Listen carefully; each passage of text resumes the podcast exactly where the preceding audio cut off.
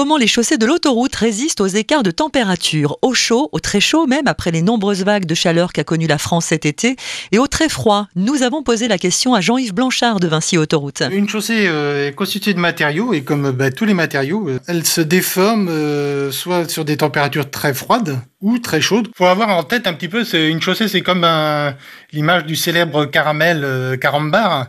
S'il est très froid, il va vous casser les dents, et s'il est très chaud, il va devenir tout mou. Eh ben, la chaussée, c'est un petit peu la même chose. Des écarts de température qui font donc également souffrir les routes. La prévention de ces dégâts se jouerait dès la fabrication des infrastructures, particulièrement depuis l'année de la canicule en 2003. Et on avait constaté des phénomènes d'ornirage. L'ornirage, c'est quand euh, sous les bandes de roulement des véhicules, on a une petite déformation qui se crée et ça fait une petite ornière. Et donc, euh, suite à ces événements-là, on avait été obligé de refaire pas mal de travaux pour essayer d'améliorer ce bitume-là et essayer de l'enrichir, de le modifier pour qu'il puisse à la fois résister aux températures plus froides, mais surtout résister aux températures les plus chaudes, pour éviter ensuite d'avoir ce phénomène d'ornirage qui se produit et qui pourrait être euh, préjudiciable pour la sécurité. Des chaussées renouvelées tous les 10-15 ans, les anciennes couches de roulement sensibles à la chaleur ont donc toutes été remplacées.